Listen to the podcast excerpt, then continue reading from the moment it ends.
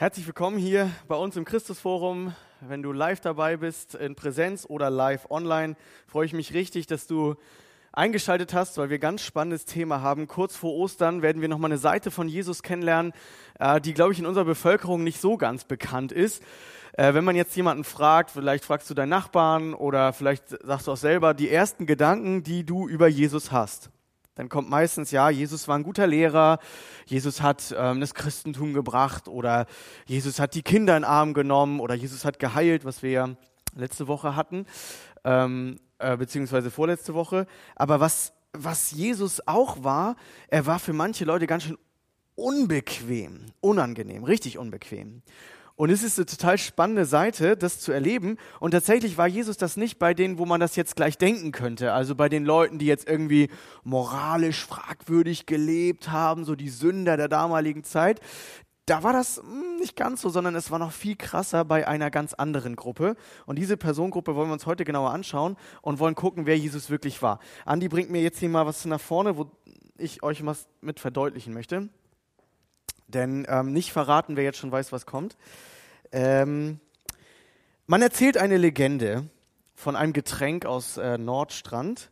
Da war äh, zu der Zeit im 19. Jahrhundert ein asketisch lebender Pastor, der Georg Bleier. Und niemand traute sich in seiner Gegenwart ein bisschen Alkohol zu trinken.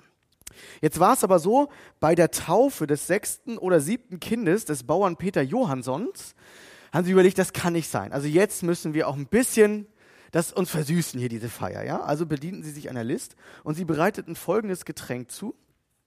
Sie nahmen alle ein bisschen ähm, Kaffee. Nee, Quatsch. Also heute macht man das sogar noch, macht man das sogar noch anders. Bisschen Zucker rein. Ich hoffe, ihr könnt das sehen. Äh, Danny hat das hier alles perfekt aufgebrüht. Danny, muss ich irgendwas machen? Ja, ich muss drücken. Okay. Ich trinke keinen Kaffee, man merkt. Ähm, also sie schön also nicht zu heiß aufgebrühten Kaffee. Und dann nahmen sie ein bisschen Rum und hey, nicht, nicht hier flüstern hier. Ich höre ich hör schon irgendwelche Leute, die das verraten.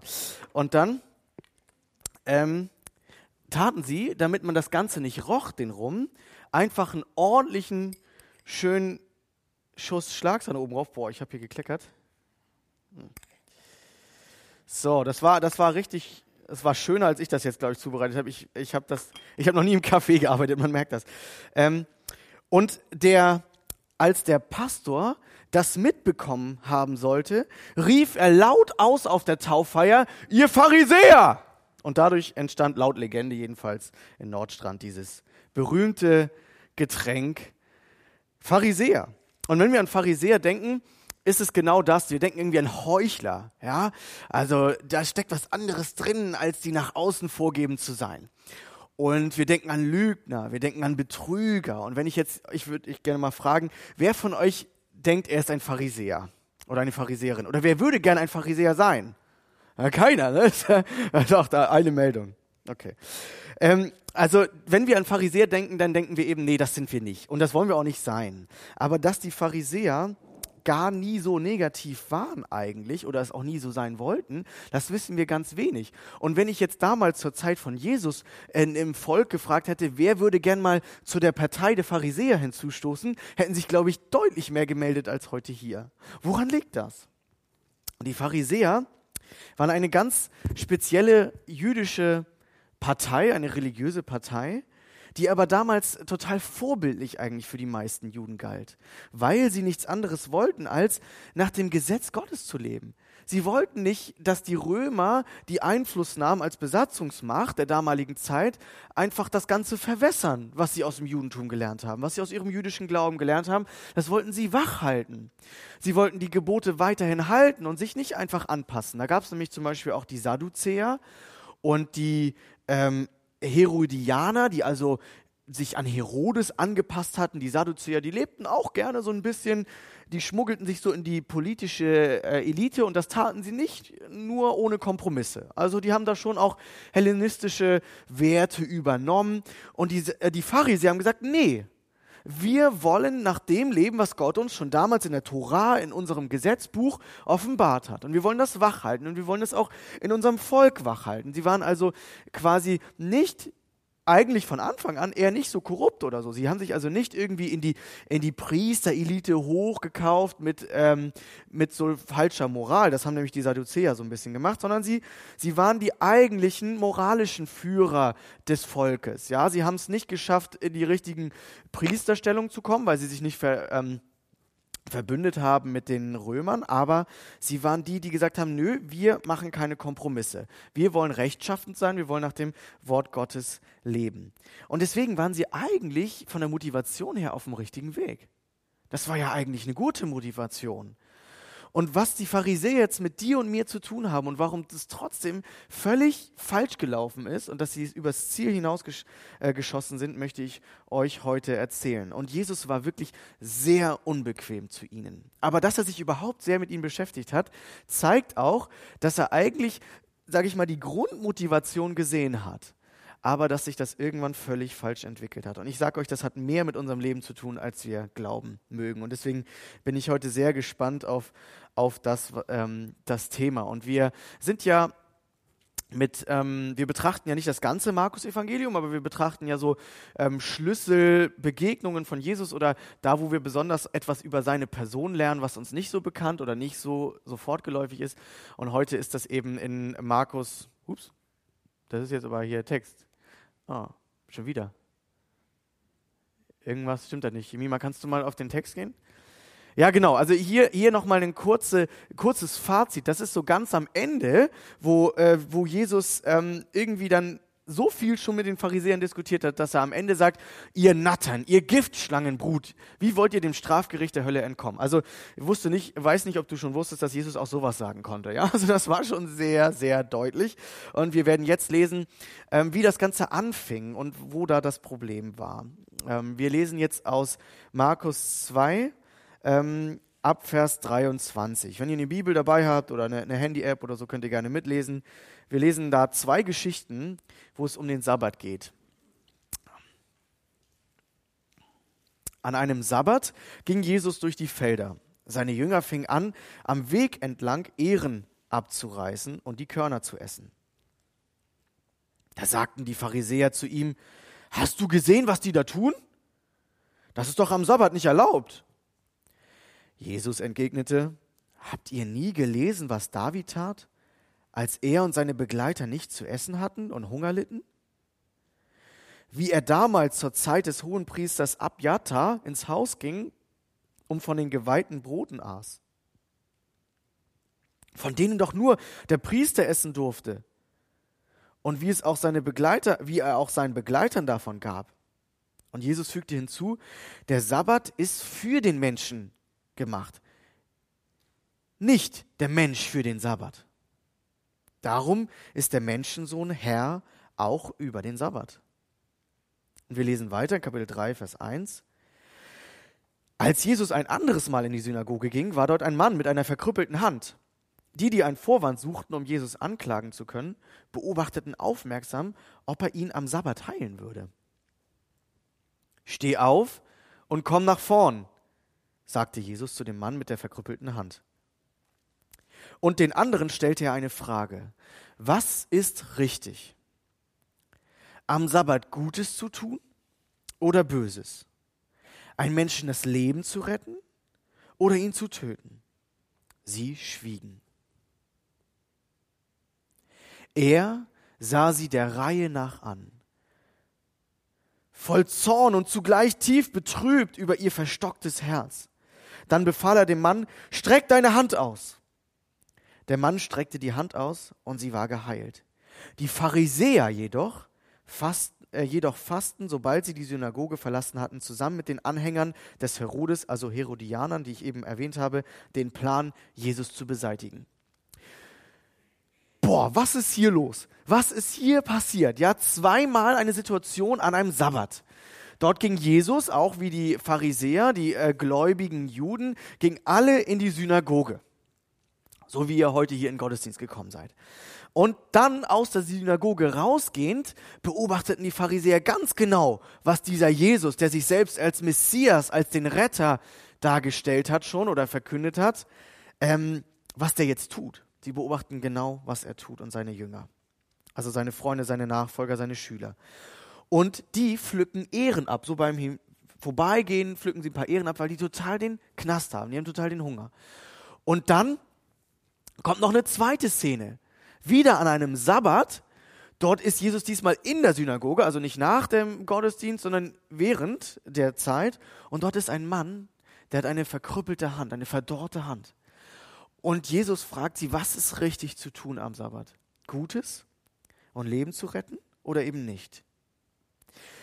Was ist hier die Spannung in dem ganzen Thema? Vielleicht weißt du das ein bisschen, wenn du schon ein bisschen Hintergrundwissen hast. Ich möchte noch mal kurz erklären, wie heilig der Sabbat eigentlich als ein Ruhetag für die damaligen Juden und auch heute noch für die Juden eigentlich war und ist. Der Sabbat, oh, jetzt haben wir wieder hier Amazing Grace, auch immer wichtig. Ähm, das liegt daran, dass ich das äh, vielleicht in ein falsches Format exportiert habe. Dann müsst ihr einfach weiterschalten. Ja? Also das Sabbatgebot. Ähm, das haben wir im Alten Testament an vielen Stellen. Nur mal zwei jetzt auszugsweise, vor allem wo es in dem sogenannten Auszug, in dem Exodus, wo die Israeliten aus Ägypten sich ähm, äh, raus, rausgezogen sind und dann in das heilige Land gezogen sind das verheißene Land, dort wird der Sabbat schon richtig grundlegend festgelegt. Und dort sagt ähm, das Gesetz, denke an den Sabbattag, um ihn heilig zu halten. Sechs Tage sollst du arbeiten, all deine Arbeit tun. Aber der siebte Tag ist Sabbat für den Herrn, dein Gott. Du sollst an ihm keinerlei Arbeit tun. Du und dein Sohn und deine Tochter, dein Knecht und deine Magd und dein Vieh und der Fremde bei dir, der innerhalb deiner Tore wohnt. Denn in sechs Tagen hat der Herr den Himmel und die Erde gemacht, das Meer und alles, was in ihnen ist. Und er, riet, äh, und er ruhte am siebten Tag. Darum segnete der Herr den Sabbattag und er heiligte ihn. Immer wieder steht da, der Sabbat ist heilig für den Herrn an verschiedenen Stellen. Und er war auch ein feierlicher Tag. Es war ausdrücklich ein feierlicher Tag. Also nicht nur, dass das jetzt im Vordergrund stand, dass man nicht arbeiten sollte, dass man ruhen sollte, sondern man sollte auch sich richtig ausrichten. Man sollte richtig feiern und sich Zeit für Gott und die Gemeinschaft nehmen. In 3. Mose 23, Vers 3. Sechs Tage soll man Arbeit tun, aber am siebten Tag ist ein ganz feierlicher Sabbat, eine heilige Versammlung. Keinerlei Arbeit dürft ihr tun. Es ist ein Sabbat für den Herrn in all euren Wohnsitzen. Also Gott baut ein Prinzip für uns Menschen auf, weil er sagt, also es ist ein, es ist ein ihm so wichtiger Tag, weil gleich nachdem dieses Gesetz erlassen wurde, haben die Juden es auch damals schon wieder gebrochen, weil sie dachten, nö, nö, nö, ich sammle auch während des Sabbats, dann habe ich mehr. Ähm, wir arbeiten auch während des Sabbats, dann habe ich mehr. Und Gott sagt, nee, nee, nee, und bestraft das auch ganz hart, so als Präzedenzfall damals im Alten Testament. Ähm, und Gott macht den wirklich zu einem heiligen Tag, wo man ruhen soll, wo man nicht arbeiten soll. Und das ist ein gutes Prinzip, weil wir Menschen kennen uns. Wenn wir erstmal was wollen, wenn wir erstmal ehrgeizig sind, wenn wir erstmal leisten, wenn wir arbeiten, arbeiten, dann rattern wir einfach so im Rad. Ne? Dann, dann machen wir immer weiter. Keine Pause, keine Zeit der Fokussierung, kein Runterkommen, kein Mann drüber nachdenken in der Beziehung zu Gott, wo stehe ich überhaupt? Was ist jetzt wichtig? Was ist jetzt dran? Nein, wir wollen, wir wollen immer weitermachen. Und deswegen baut Gott dieses Prinzip. Und das Problem war, die Pharisäer, die wollten das jetzt ganz, ganz, oder was heißt Problem? Sie wollten das einfach ganz, ganz, ganz, ganz doll einhalten. Sie waren das so wichtig, das nicht zu übertreten. Es war erstmal eine grundlegend gute Motivation. Ja, ihnen war wirklich wichtig, da jetzt keine halben Sachen zu machen, sondern zu sagen, nein, wir wollen das auch wirklich durchziehen und wir wollen da bloß nichts falsch machen und wir wollen das richtig machen. Was aber das Problem wurde, ist, dass sie Zusatzregeln etablierten. Äh, Zusatzregeln, Stichwort für die nächste Folie, bitte. Ähm, genau. Also wir, wir wollen uns mal anschauen, was steckt denn hinter diesen ganzen Geboten, die Gott eigentlich gibt. Und da gibt es ja auch häufig ein falsches Verständnis von Christsein und Religion. Darum wird es heute ähm, gehen. Ja? Also diese Zusatzregeln waren eine Menge geworden über die ganzen Jahrhunderte. Zwischen Alten Testament und der Zeit von Jesus, da gab es dann äh, ein Dutzend Zusatzregeln, was den Sabbat angeht. Also nicht nur, dass du nicht arbeiten solltest, sondern du durftest nichts voneinander trennen das heißt, Ehren von etwas abzureißen, war plötzlich verboten. Hatte Gott gar nicht gesagt. Gott hatte gesagt, ihr sollt nicht ernten am Sabbat, ja. Aber das, wenn, das, wenn du jetzt mal kurz im Vorbeigehen was, was nimmst, das hatte Gott gar nicht gesagt. Aber das war so eine Zusatzregel. Man wollte dem ja ganz ernsthaftig nachkommen. Man wollte ja bloß nichts falsch machen. Also zog man immer mehr Zäune um, die, um das Sabbatgebot, ja, immer enger. Nichts tragen durfte man. Als Jesus zwei Sonntage vorher den gelähmten Mann geheilt hatte und sagte, nimm deine Matte und geh, Waren die Pharisäer am, Jesus hat das mal interessanterweise wieder am Sabbat getan. Jesus, da waren die Leute wieder am am Sabbat deine Trage tragen? Nein, das darfst du nicht. Zusatzregel. Immer mehr Zusatzregel, die die Leute eingeschränkt haben. Der Sabbat war auf einmal nicht mehr ein, ein Tag nur zum Ausruhen und Fokussieren auf Gott. Es ging viel mehr um diese Regeln. Bloß nicht zu lange laufen, nicht mehr als 2000 Schritte, circa ein Kilometer. Das war es, glaube ich, ungefähr die Regel.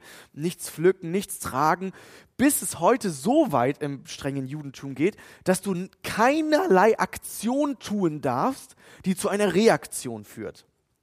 Deswegen wurde 2015, oh, ich habe schon wieder gedrückt, 2015 dieser koschere Lichtschalter, ähm, dieser koschere Lichtschalter äh, erfunden. Wirklich ohne Witz, das ist eine ernsthafte Erfindung. Der koschere Lichtschalter führt nicht dazu, dass eine Reaktion zu einer Aktion führt, weil du am Sabbat darfst du heute als strenger Jude kein Licht anmachen, gar nichts. So, ne, weil das, das, das führt ja zu einem Schließen des Stromkreises und so, ich habe da keine Ahnung von, aber dann erscheint Licht und das ist dann auch verboten. Das ist ja Arbeit, du tust ja etwas. Und so krass wurde das im Prinzip oder wird das im Judentum verstanden. Also der Sabbat wird immer mehr so weit eingeschränkt, dass es viel mehr um die ganzen Regeln geht und dass du nicht mehr diese Freiheit und dieses Feiern erlebst und dieses, wow, ja, der Sabbat ist gut für mich, sondern du hast nur noch diese äh, Regeln im Kopf. Bloß mache ich nichts falsch. Die Pharisäer, die beobachten mich und ähm, die, die gucken genau, ob wir alle Kleinigkeiten angeboten äh, auch tun. Und wisst ihr, genau ist, das ist das Problem von den Pharisäern. Sie hatten den absolut falschen Fokus. Und ich lese, das ist, das ist nur ein, ein, ein Beispiel. Das ist ganz häufig bei den Pharisäern vorgekommen. Wir lesen nochmal ein zweites Beispiel, weil das, das noch besser mal ausdrückt, was das Problem war bei den Pharisäern, die es ja eigentlich alles richtig machen wollten. In Lukas 11, Vers 42, aber wehe euch, ihr Pharisäer, ihr gebt den zehnten Teil von Kräutern wie Minze, Raute und von sämtlichen Gemüsesorten und lasst dabei die Forderung der Gerechtigkeit und der Liebe Gottes außer Acht. Diese solltet ihr erfüllen und die anderen nicht lassen, nicht unterlassen. Also die Pharisäer wollten hier auch wieder alle Regeln genau einhalten. Sie wussten, man soll den Zehnten von allem abgeben, aber es kam wieder Tausende an Zusatzregeln dazu. Also ich erkläre nochmal, der, der göttliche Wert dahinter, das ist das, was Jesus hier herausstellt. Schaut mal, ihr habt die eigentlichen Forderungen des Gesetzes, die habt ihr jetzt dabei Seite gelassen. Das eigentliche, was doch Gott möchte, ist Gerechtigkeit und Liebe. Das ist er in seinem Wesen, das hat er in der, also alles, was die großen göttlichen Werte sind, sind meistens schon in der Schöpfungsordnung oder in Gottes Wesen belegt oder gegründet. Und die, und Jesus sagt, guck mal, Darum geht es doch eigentlich. Es geht dann um die Ethik. Die Ethik ist quasi die genaue Bestimmung, wie das Volk Gottes nach Gottes Vorstellung handeln sollte oder was, was Gottes Begründung hinter den Geboten quasi ist. Das ist diese göttliche Ethik. Und die göttliche Ethik war ganz einfach.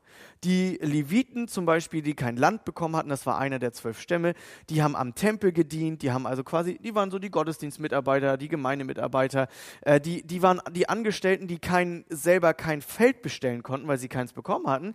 Deswegen mussten ihnen der Zehnte abgegeben werden. Ja, das war doch klar. Die mussten ja auch versorgt werden. Ähm, nicht nur das war der Zehnte, sondern der Zehnte sollte auch für die Armen sein. Immer wieder die Armen, die um dich herum leben, hatte Gott gesagt, sollst du mit deinem Zehnten auch versorgen. Den sollst du Gutes tun. Gerechtigkeit und Liebe ist der Wert dahinter. Es geht ja jetzt nicht um die Regel an sich, sondern die Regel hat ja einen Sinn dahinter.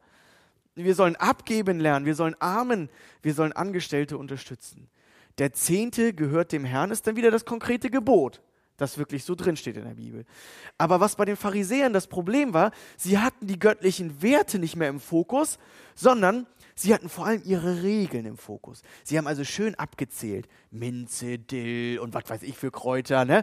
Schön jeden Zehnten. Ist die Frage, was den, was den Tempelangestellten jetzt wirklich Münze und Dill äh, brachte, war übrigens auch nicht vorgesehen. Man sollte schon von allem Möglichen seinen Zehnten geben, aber jetzt jede, jede, jeden Kräuter, den du in deinem Kräutergarten gepflückt hast, das war jetzt nicht das. Also die haben sich so verlaufen in ihren Zusatzregeln. Die haben sich so verlaufen, obwohl sie es eigentlich richtig machen wollten. Und das ist jetzt eigentlich der springende Punkt. Das ist der springende Punkt, weil ich glaube, wir reden hier an dieser Stelle ähm, von Gesetzlichkeit. und Gesetzlichkeit hat einmal diesen falschen Fokus und hat einmal, dass man also dass man nicht mehr auf den Sinn, auf die eigentlichen Werte und die Ethik hinter dem Gebot schaut, sondern nur noch auf die kleinen Regeln. Und sie haben auch keine Ausnahmen zugelassen. Sie haben keine Ausnahmen zugelassen. Also es war ihnen so wichtig, das Gebot des Sabbats zu halten, dass obwohl jemand schwer krank war, eine verdorrte Hand hatte und obwohl die Jünger an Hunger litten, keine Ausnahme. Keine Chance. Am Sabbat darfst du das nicht tun. Und Jesus sagt, ihr Lieben, ihr, oder nicht ihr Lieben, das ist eher ein bisschen deutlicher, ähm, das geht so nicht. So ist es nicht gemeint gewesen. Jesus sagt, was ist denn richtig, am Sabbat Gutes zu tun oder Böses? Einem Menschen das Leben zu retten oder ihn zu töten. Und er wird richtig zornig in drin, weil er sagt, was ist euch eigentlich wichtig? Ihr seid so gesetzlich. Er guckt die ganzen Leute in der Synagoge an und sagt, worauf legt ihr eigentlich den Fokus? Ihr wollt die Menschen mit euren ganzen Kleinigkeitsgeboten, die ihr dazu erfunden habt, ihr wollt sie versklaven.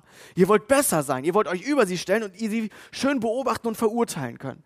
Aber ihr, ihr Lieben, ihr werdet doch, ihr werdet doch, wenn eine, eine Kuh oder ein Kalb, sagt er mal an einer anderen Stelle, von euch selber in den äh, Graben fällt, dann werdet ihr es doch auch herausholen, auch wenn Sabbat ist.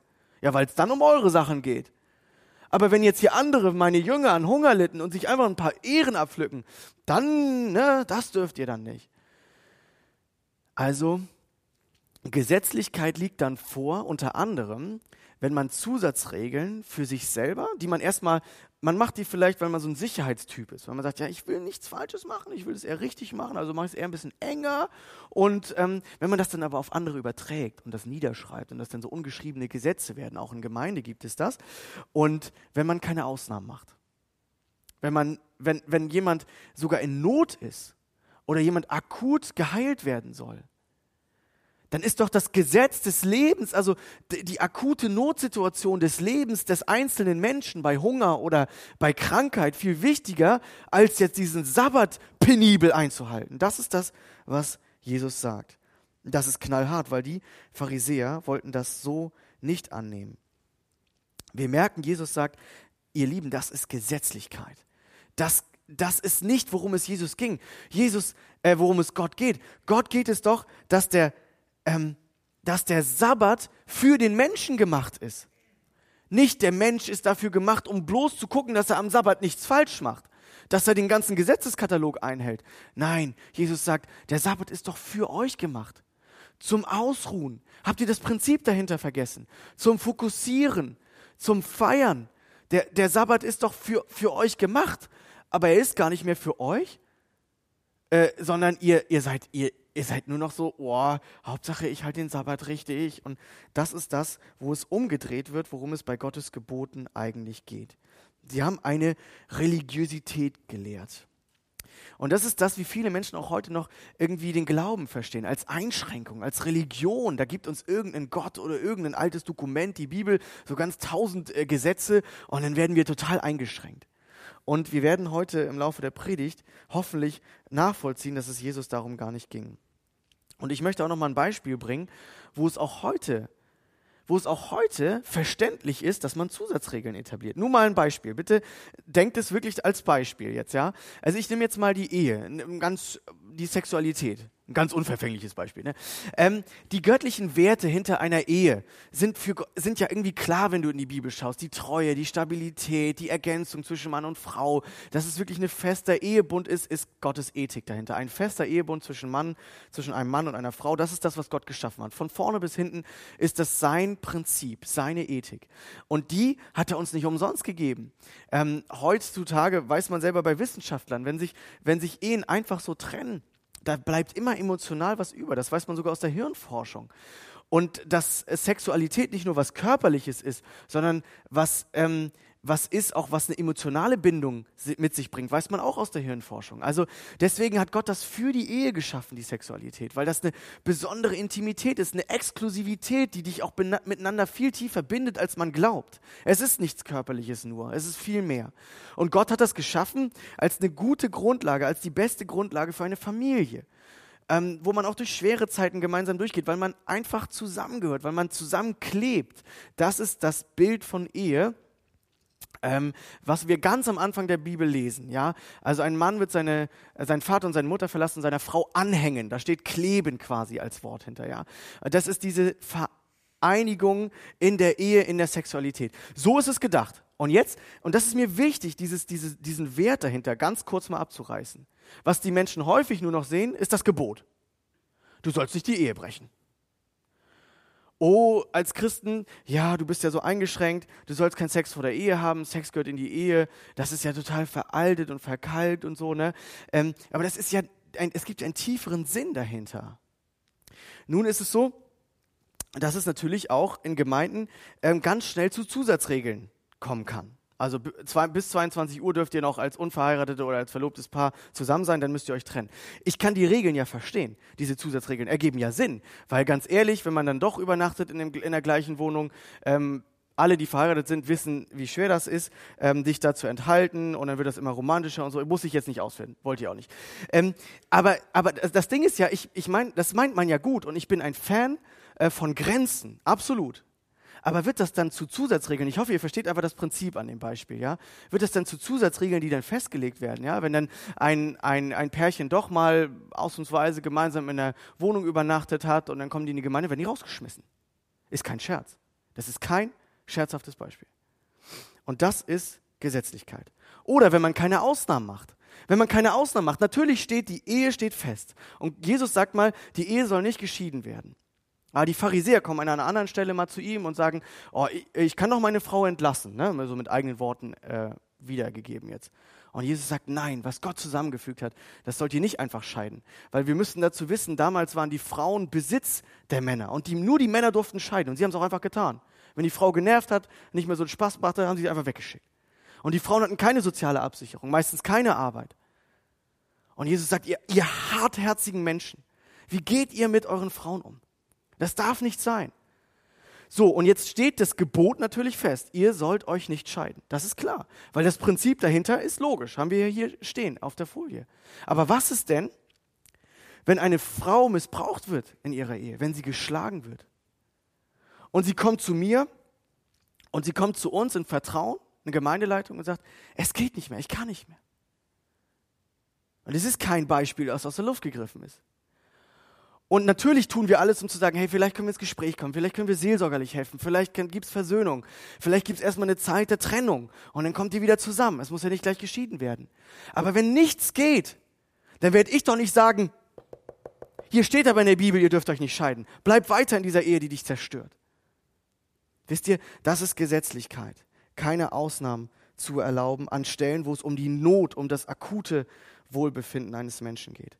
Und wir fassen zusammen an dieser Stelle ein, ein Fazit, was die Pharisäer ein, für ein Problem hatten in ihrer Gesetzlichkeit. Sie hatten eigentlich die richtige Motivation. Sie wollten Gottes Wort wirklich vertreten. Aber folgende fünf Merkmale finden wir auch in verschiedenen Texten, die ich jetzt nicht alle betrachten kann, waren das große Problem in ihrem Leben. Sie entwickelten Zusatzregeln, die sie auf andere übertrugen und die alle Leute einschränken, immer mehr einschränken, wo der Blick nicht mehr auf das eigentliche, das eigentliche Gebot und den, die, den Wert, die Ethik dahinter war, sondern nur noch auf die kleinen Regeln. Es gab keine Ausnahmen, das habe ich gerade erklärt. Der dritte Punkt, der Fokus auf die wesentlichen Werte und Ziele Gottes verschwindet hinter Kleinkariertheit. Sie waren unglaublich kleinkariert. Haben deine Jünger die Hände gewaschen? Andere Situation in der Bibel. Die haben ihre Hände nicht gewaschen vorm Essen. Und Jesus sagt, ihr, ihr müsst echt mal euer Inneres reinigen, bevor es euch immer nur ums Äußerliche geht.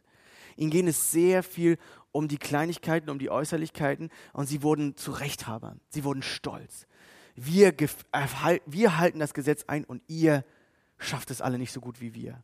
Sie wurden die Gemeindepolizisten, immer Jesus hinterherlaufen. Na, mal sehen, ob seine Jünger alles richtig machen. Ne? Gibt es auch in Gemeinde, ne? Mal sehen, ob hier im, im Lied alles richtig steht. Und mal sehen, ob die hier auch alle, was weiß ich, was es gibt. Ne? Also es gibt es leider auch.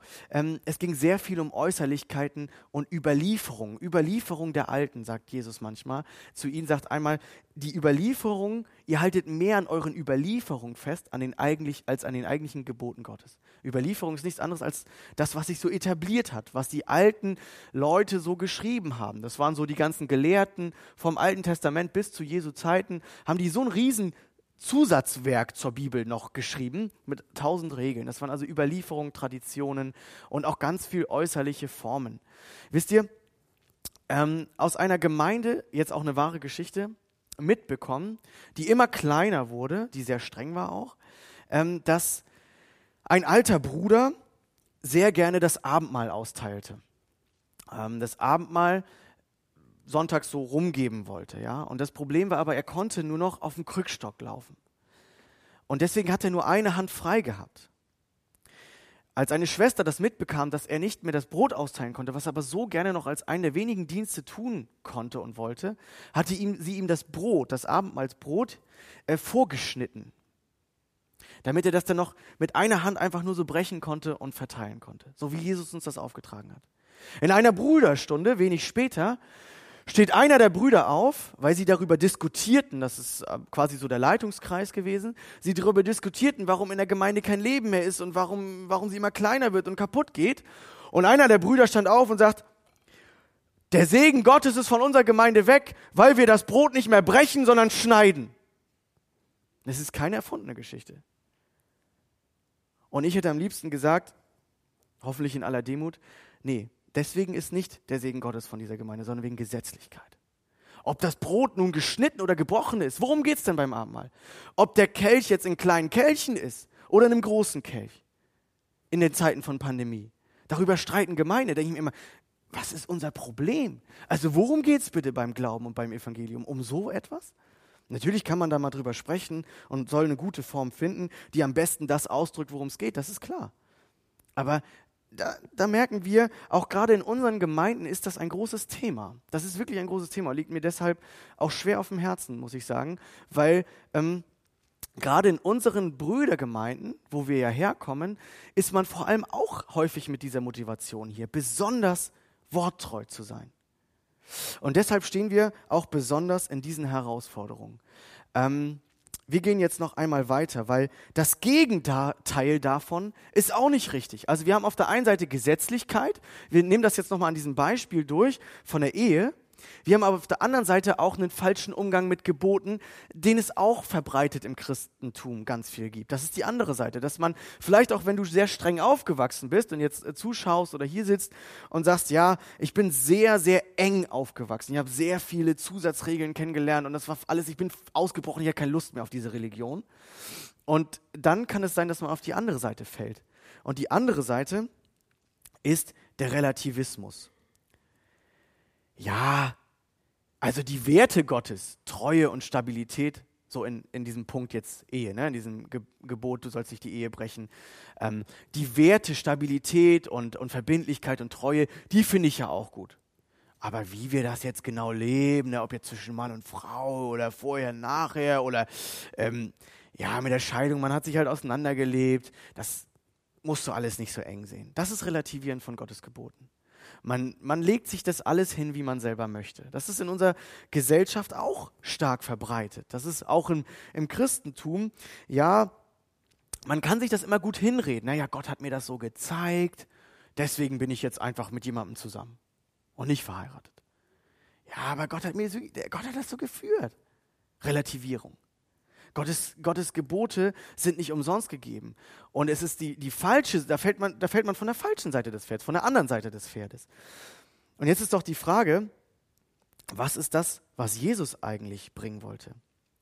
Ein alter Kirchenvater hat schon mal gesagt, ähm, so wie Jesus zwischen zwei Verbrechern gekreuzigt wurde, wird das Evangelium auf ewig zwischen zwei Irrtümern gekreuzigt. Damit meine ich diese Irrtümer Gesetzlichkeit oder Moralismus oder Religion und Relativismus. Liberal sein. Das sind diese beiden Irrtümer. Und, bei, und, und um beide Sachen geht es nicht, wenn es um Umgang mit Geboten geht, sondern Jesus hat etwas anderes gebracht. Jesus hat die Freiheit gebracht und trotzdem die Wahrheit. Er ist die Wahrheit. Ich will das mal gegenüberstellen. Relativismus und Gesetzlichkeit. Ich glaube, dass das wirklich wichtige Dinge sind, die wir uns immer wieder auch vor Augen halten müssen, von welcher Seite wir gerade so ein bisschen tendieren zu kippen. Das ist nicht nur was für Leute, die das schon mal gehört haben, sondern glaube ich für uns alle immer wieder so ein Thema. Die Einstellung zur Bibel ist bei dem gesetzlichen Menschen, ich will besonders gehorsam sein. Deswegen mö möchte ich möglichst genau die Gebote einhalten und mache mir neue Regeln. Haben wir schon kennengelernt. Bei dem relativistischen Typen ist es so, ich bin nur mir selbst gehorsam. Ich picke mir aus der Bibel, was ich will. Das Gottesbild ist unausgewogen. Bei dem relativistischen ist es, Gott ist einfach nur Liebe. Er ist ja Liebe. Also wenn Gott die Liebe ist, wie kann er das, wie, also dann muss, was mir gut tut, muss er doch dann auch mögen. Ähm, auch wenn es nur im ersten Moment so ist. Na, man redet sich das so schön, er vergibt mir ja alles. Man hat wenig Bewusstsein für Gottes Heiligkeit. Auf der anderen Seite des Pferdes ist dann Gott nur heilig und gerecht bei dem gesetzlichen Typen und man hat wenig Bewusstsein für Gottes Liebe und Gnade und so ist man auch zu anderen Christen. Die Motivation letztendlich ist bei beiden meines Erachtens falsch. Bei dem relativistischen Menschen geht es um Selbstverwirklichung. Ich will mich entfalten, ich will was erleben, ich will mich gar nicht an Gott halten. Gott ist doch gnädig, ähm, ich glaube irgendwie an ihn und das reicht doch, oder? Er hat doch für alles Verständnis. Und bei dem gesetzlichen Menschen ist es, es geht eigentlich um meine Selbstgerechtigkeit. Ich will heiliger werden. Ich muss heiliger werden. Es kann auch sein, dass du vielleicht früher, ähm, sag ich mal, völlig anders gelebt hast, dass du überhaupt nicht nach Gottes Gesetzen gelebt hast. Und als du dich dann zu Jesus gewandt hast und als du sein Wort kennengelernt hast, als du seine frohe Botschaft kennengelernt hast, hast du gemerkt, boah, ich will wirklich ihm nachfolgen. Das ist ja der Hammer. Das ist genauso, wie Gott mein Leben sieht, ist es wirklich. Und er hat mir vergeben und ich, und ich will nach, nach seinen Maßstäben leben. Und das ist super, das ist der Hammer. Und irgendwann gräbst du dich aber immer tiefer rein. Ich will noch gehorsamer sein und noch gehorsamer und ich will alles richtig machen. Ich will alles richtig machen, weil ich habe ja vorher alles falsch gemacht und ich möchte Gott jetzt gefallen. Und dann geht es in die falsche Richtung. Weil wir, wir sind einfach nur aus Gnade errettet. Aus Gnade. Wir dürfen uns da fallen lassen und wir können nicht irgendwas wieder gut machen. Und wir brauchen es auch nicht. Und das ist Gnade, das ist das Evangelium. Das ist die Botschaft, die Jesus uns bringt. Und Jesus ist deshalb Gnade und Wahrheit zugleich. Gnade und Wahrheit. Wie in so einer Balance. Das hier ist ein, ein, ähm, ein Wertequadrat. Beide Werte sind großartig, Gnade und Wahrheit. Aber wenn man den Gnadewert übertreibt, dann wird man relativistisch, dann wird es eine billige Gnade. Wenn man die Wahrheit vielleicht übertreibt und immer alles genau und richtig machen will, dann könnte man in Richtung Gesetzlichkeit fallen. Wisst ihr, und Jesus ist beides geworden für uns, Gnade und Wahrheit. So heißt es mal in einem anderen Vers in der Bibel, und das Wort wurde Fleisch und wohnte unter uns, und wir haben seine Herrlichkeit angeschaut, eine Herrlichkeit als einen einzigen vom Vater, voller Gnade und Wahrheit. Denn das Gesetz wurde durch Mose gegeben, die Gnade und Wahrheit ist aber durch Jesus Christus geworden. Es geht nicht mehr in unserem christlichen Glauben um Gesetze, äh, Gesetze befolgen. Das ist nicht das, worum es geht, was Jesus gebracht hat. Jesus hat die frohe Botschaft, das Evangelium gebracht. Und das Evangelium bedeutet, wir sind aus Gnade gerettet. Er hat Gnade gebracht und auch Wahrheit. Wahrheit heißt, wir können mit seiner Kraft auch nach dem Richtigen, was er uns geschenkt hat, wirklich leben. Aber nicht aus unseren eigenen Leistungen heraus oder weil wir besser sein wollen. Religion sagt ja immer, du musst die und die und die und die Moral halten und dann bist du gut, dann bist du irgendwie Christ, ja. Und manche denken das auch, wenn sie in Gemeinde reinkommen hier bei uns, oh, ich muss mich gewissermaßen verhalten, ich muss erstmal ein guter Mensch sein, ich lege erstmal eine Fassade hier rüber, weil ich bin nicht so gut, wie die ja alle zu, zu sein scheinen und dann versucht man, ein besserer Mensch zu werden, weil das sagt ja die Bibel, oder, oder nicht? Nein, darum geht es nicht. Es geht darum, Jesus Vergebung anzunehmen, zu sagen, nein, ich bin wirklich Sünder, aber ich bin geliebter, als ich je gedacht hätte. Und äh, diese Liebe nehme ich einfach, darf ich einfach annehmen, diese Vergebung. Ich muss dazu nichts beitragen und ich kann es auch nicht. Ich muss nichts wieder gut machen, ich muss nichts leisten. Und ich darf einfach in dieser Gnade voll motiviert dann Jesus nachfolgen. Und dann ist das die Motivation, die Gebote zu halten, auch eine ganz andere. Und das ist jetzt wirklich der springende Punkt. Und ich möchte das Evangelium jetzt mal hier in die Mitte bringen von diesen zwei verschiedenen Extremen. Und die findet ihr übrigens auch auf eurem Handout oder in den Magazinen, ja, wenn ihr das jetzt nicht so schnell mitverfolgen könnt.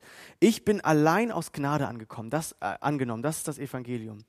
Deshalb bin ich gerne gehorsam. Wisst ihr, wenn wir aus Gnade wissen, ist es uns aller Mist vergeben, alle Unzulänglichkeit, alles, was wir nicht selber hinkriegen, wenn wir die Gebote immer wieder übertreten, wenn wir wissen, boah, das hat Jesus alles getragen. Er, er, er sagt nicht du, du, du wie so ein Polizist vom Himmel und dann, wenn du jetzt noch dreimal was falsch machst, bist du wieder raus. Dann bist du wieder abgefallen. Nein, er vergibt uns immer wieder. Das ist Gnade. Aber aus dieser Gnade lebe ich dann nicht, wie ich will, sondern ich möchte dann gerne Jesus nachfolgen. Ich möchte gerne seine Prinzipien einhalten, weil ich sie verstanden habe, weil ich seinen Geist in meinem Herzen habe und er gibt mir diese Kraft auch, seine Prinzipien einzuhalten. Das Gottesbild ist vollständig aus Liebe und Gerechtigkeit gleichzeitig, aus Wahrheit und Gnade. Er vergibt uns unsere Schuld, aber er verändert uns auch. Es ist okay, bei Gott nicht okay zu sein, aber es ist nicht okay, so zu bleiben. Es ist okay, bei Gott nicht okay zu sein, wenn du zu ihm kommst. Dass nicht alles stimmt. Das ist ganz normal, das ist bei uns allen so. Wir sind alle Sünder. Aber er verändert uns. Und das macht uns Stück für Stück zu neuen Menschen. Es geht bei der Motivation im Christsein, in der frohen Botschaft, im Evangelium, da geht es um Jesus. Er steht im Zentrum. In ihm werden meine Bedürfnisse gestillt. Ich mache nichts aus Druck. Ich mache nicht aus Druck irgendwelche Gebote halten, sondern aus Liebe und Freude gebe ich mein Bestes für ihn. Hast du so schon mal den Glauben verstanden? Das ist was ganz anderes als Religion als Moralkatalog einzuhalten. Und wenn du das noch nie so verstanden hast und wenn du jetzt vielleicht zuschaust oder hier sitzt, ich wünsche mir das so sehr von Herzen, dass du so den Glauben kennenlernst, dass Jesus dich erlöst von all dem, was deine, was, wovor du dich schämst, ähm, von deinem Stolz und einfach du dich fallen lassen kannst in seine Gnade und gleichzeitig dich verändern lässt von ihm. Markus Wesch sagte es einmal so, Christus uns erlöst uns nicht durch Religiosität, sondern von Religiosität. Wir fragen ja in dieser Predigtreihe, ähm, wer war Jesus wirklich? Und Jesus war nicht religiös. Religiös waren die Pharisäer. Jesus hat nicht eine neue Religion gebracht. Er hat eine frohe Botschaft gebracht. Er hat keinen Gesetzlichkeit gebracht. Und deswegen ist es, glaube ich, so wichtig, dass wir uns immer wieder mit dem Evangelium beschäftigen. Die Tabelle, die ich euch gerade gezeigt habe, die kannst du weiterführen auf deine Motivation in der Gemeindemitarbeit, auf Leiterschaft, auf Familie, äh, führe ich Familie wirklich evangeliumszentriert? Da kann man auch von beiden Seiten fallen. Das ist so spannend. Deswegen empfehle ich euch unbedingt, nehmt euch mal so ein Evangeliumsheft nachher beim Rausgehen mit, wenn ihr noch keins habt. Entweder das für Mitarbeiter, dieses größere, oder das ein bisschen einfacher geschriebene, das kleinere. Es ist genau das Gleiche. Es sind alle Tabellen drin, ausführlicher. Lest unbedingt mal gute Magazine mit guten Artikeln und nicht nur irgendwelche YouTube-Predigten schauen ja, oder YouTube-Leute schauen, immer wenn man durchzappt. Lest gute Bücher und gute Magazine. Kurzer Ausflug. Ausflug, ähm, um, um mal wieder ein, eine Reflexion zu haben, bin ich irgendwie auf dem Weg des Evangeliums?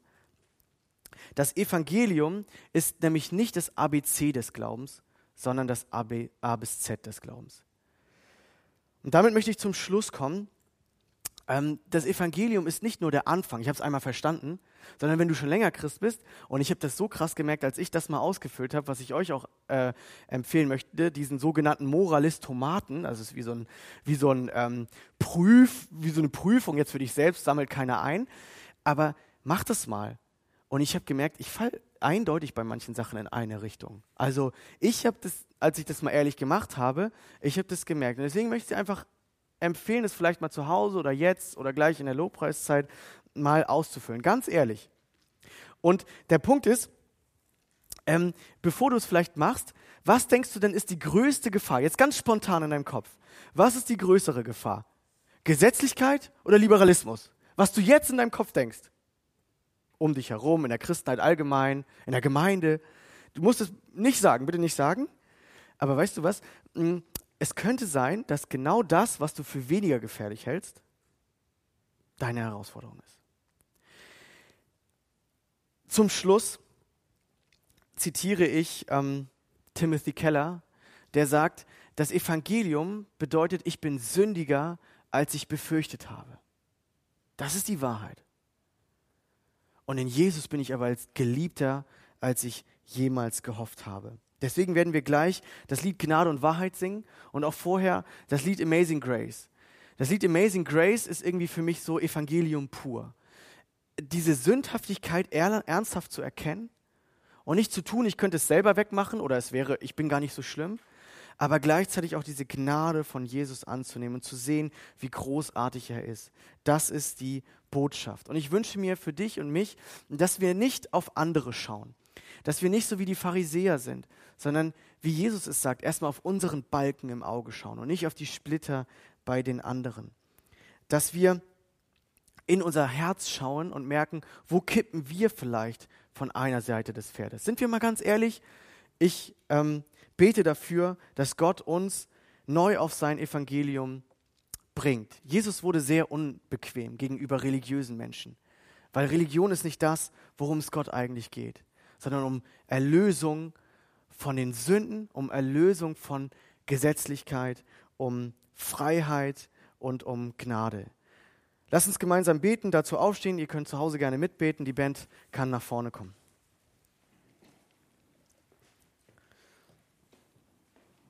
Jesus, danke, dass du auch ganz ehrlich und ähm, ja ganz deutlich werden konntest, dass du konfrontiert hast, wo es in die falsche Richtung ging. Und ähm, ich merke bei mir auch immer wieder, Herr, dass du ähm, mich hinterfragst, meine Motivation, meinen Umgang mit deinem Wort, mein, mein Bild von dir. Und ich wünsche mir, dass es ausgewogen ist, dass es ähm, so ist, wie du es dir vorstellst, wie du dich uns vorgestellt hast. Du bist kein neuer Religionsstifter geworden, Herr. Du hast uns wirklich erlöst.